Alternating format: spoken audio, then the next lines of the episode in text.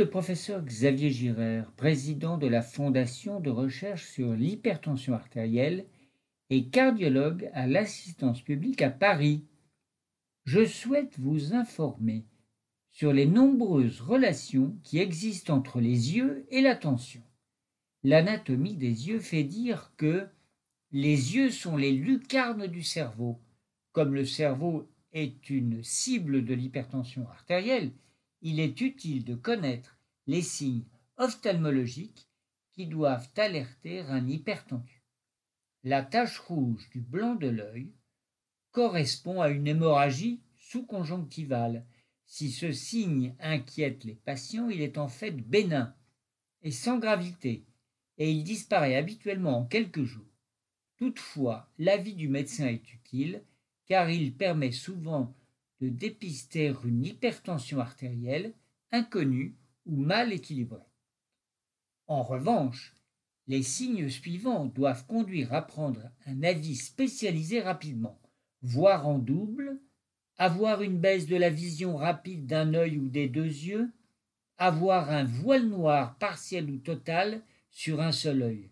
Ces signes peuvent traduire la survenue d'un caillot dans une artère ou une veine de la rétine, ou la souffrance d'un nerf, d'un muscle qui commande la mobilité des yeux, ou l'atteinte par l'hypertension du nerf optique ou des régions du cerveau responsables de la vision. Si la tension est très élevée, le diagnostic d'hypertension maligne est affirmé, et dans ce cas, les troubles de la vision disparaîtront lorsque la tension aura diminué. Le bilan chez un ophtalmologiste qui indique des anomalies du fond de l'œil correspond le plus souvent à une rétinopathie hypertensive.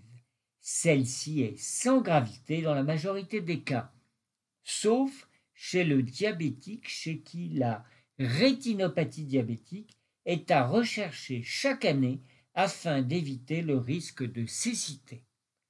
Récemment, des études ont montré les patients souffrant d'un glaucome avaient souvent une hypertension artérielle et que certains patients aggravaient leur vision si la tension artérielle était trop basse pendant le sommeil.